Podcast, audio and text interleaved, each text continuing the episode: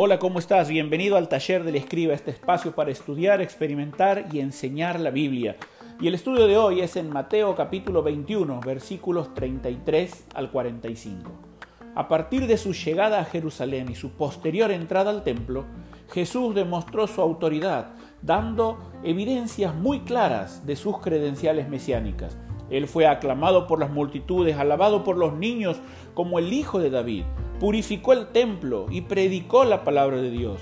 Todo esto indignó a los religiosos quienes cuestionaron su autoridad. Como respuesta, el Mesías les refirió una serie de tres parábolas. En cada una de estas parábolas se haría evidente el rechazo por parte de Israel. La segunda de las parábolas, conocida como la de los labradores malvados, nos enseña acerca del rechazo del Hijo.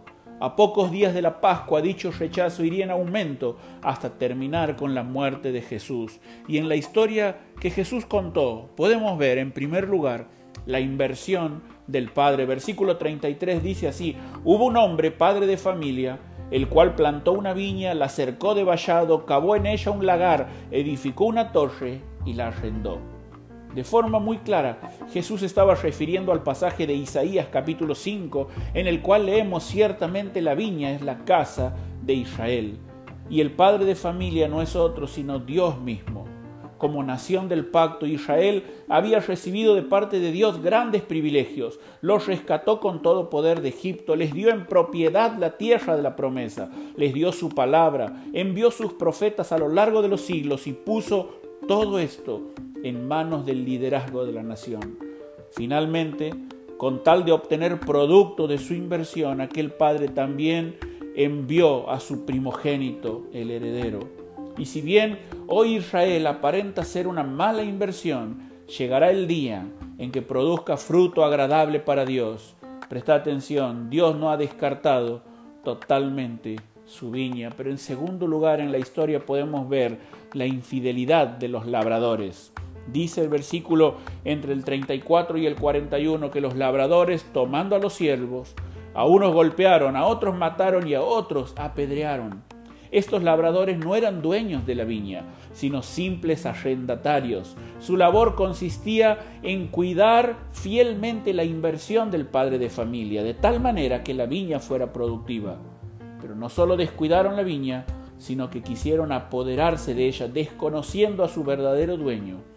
Estos labradores malvados e infieles representaban al liderazgo de la nación de Israel. Basta recorrer las páginas del Antiguo Testamento para recordar el trato que dieron a los siervos, es decir, a los profetas. Pero en el colmo de su infidelidad, los líderes de la nación actuarían como aquellos labradores, sacando fuera de la viña al hijo para asesinarle, culminando así su rechazo al hijo. Pero en tercer lugar y finalmente, entre los versículos 42 y 44, podemos ver la inclemencia del Hijo.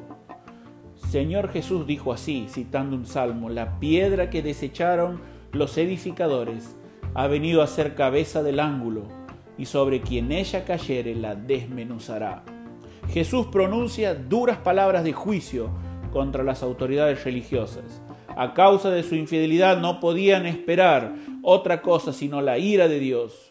En un sentido, el juicio de Dios se ejecutaría con la caída de Jerusalén a manos del general Tito en el año 70. Pero al citar el Salmo 118, Jesús se refiere a sí mismo como la piedra. Esta no era una referencia cualquiera, sino uno de los títulos de Dios. Dice Deuteronomio 32.4, Él es la roca, cuya obra es perfecta. Y vemos en Jesús la roca, en primer lugar, una piedra desechada para Israel. Los edificadores, es decir, las autoridades religiosas, rechazaron a Jesús en el mismo momento que atribuyeron sus obras a Satanás, cerrando contra él su corazón para no reconocerle como el Mesías. Pero también vemos en Jesús una piedra distinguida para la iglesia. Jesús ha venido a ser la piedra angular del edificio santo que Dios está edificando. Dice Pedro, acercándoos a él, piedra viva, desechada ciertamente por los hombres, mas para Dios escogida y preciosa. Vosotros también, como piedras vivas, sed edificados como casa espiritual. Pero finalmente vemos en Jesús una piedra destructora para las naciones gentiles. como aquella piedra cortada que vio Daniel en su visión, que hirió a la imagen en sus pies y los desmenuzó. De la misma forma que con Israel, Dios ahora está invirtiendo, pero en su iglesia. Y Dios no repara en gasto, puesto que no escatimonia a su propio Hijo. Está decidido en formar para sí una nación santa, un pueblo adquirido por Dios para anunciar las virtudes de aquel que nos llamó de las tinieblas a la luz admirable. Por eso, finalizando, me gustaría preguntarte, ¿cuál es el resultado de la inversión de Dios en tu vida? ¿Cómo responderás? ¿Con fidelidad como aquellos labradores malvados e infieles? Espero que hayas disfrutado este tiempo en el taller del escriba, un espacio para estudiar, experimentar y enseñar la Biblia. Que Dios te bendiga, te saluda David Ojeda.